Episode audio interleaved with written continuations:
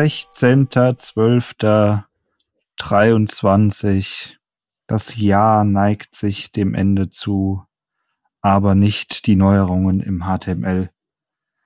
Heute haben wir wieder etwas Neues für euch mitgebracht. Ich sag's, wie es ist.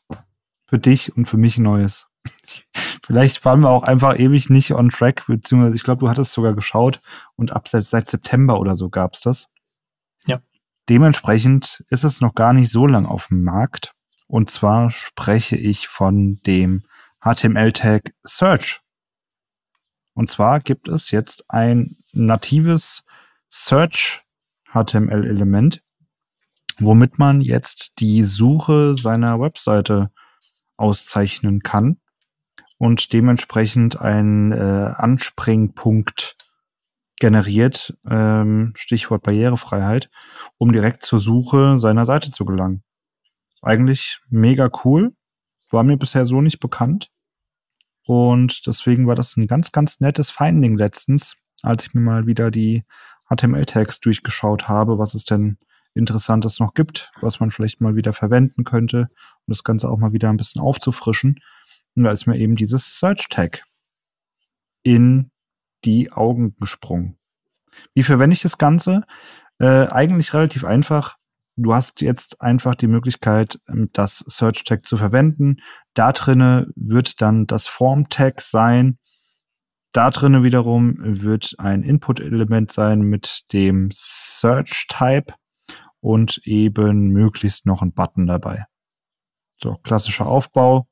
Und dann hatten wir, der Domi und ich, die kurze Diskussion, ob wir hier auch jetzt noch das Output-Tag zum Einsatz bringen könnten. So, was war unser Outcome, Domi? Output Tag übrigens, äh, sehr, sehr spannendes Tag eigentlich, wie ich finde. Aber Spoiler, nicht für diesen Fall. Dobby. Ja, genau. Also da sind wir dann, wir wieder auch so ein Riesenfass geöffnet mit.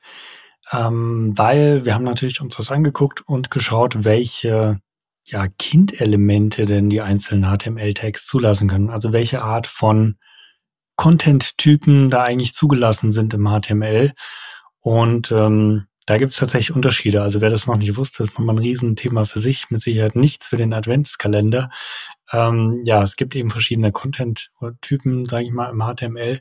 Und das Output-Tag hat nur ganz bestimmte Tags im Prinzip dann zugelassen. Und ähm, es passt also dann nicht für jeden Fall. Das heißt, wenn ich jetzt so eine riesige Ergebnisliste äh, abbilden möchte in meinem Output-Tag, wofür es ursprünglich sag ich mal, man erstmal denken könnte, dass es da ist, also Output irgendwas, ein Ergebnis, eine Ergebnisliste anzuzeigen, äh, was ich vorher vielleicht über ein Formular angefragt habe, generiert habe. Soweit erstmal richtig, aber ich kann eben nicht alles ja in dieses Output-Tag reinpacken. Heißt, so eine ganze Suchergebnisliste wäre jetzt da fehl am Platz, wohingegen vielleicht von einem einfachen, ja, Berechner, ein Rechnungsformular irgendwie sowas, eine Zahl einfach auszugeben, Dafür wäre es wiederum goldrichtig. Ja, also haben wir es doch ein bisschen total ausgeführt. schade eigentlich, finde ich. ähm, ja. ja, eigentlich total schade. Kann sich es auf jeden Fall mal angucken, aber es hat auch wieder nur so einen ganz bestimmten Zweck oder man muss so ein bisschen aufpassen, was man reinpackt. Und ähm, wäre eine schöne Standard, No-Brainer Lösung ja mal gewesen, aber so ist es halt nicht. Ja, in diesem Sinne, Search Tag Goes HTML. Welcome on board cool. ah, bei den anderen 198.000 HTML-Elementen. Endlich wächst das mal ein bisschen ja. hier. Ja. Sehr gut. Spannend. Bis dann. Tschüss.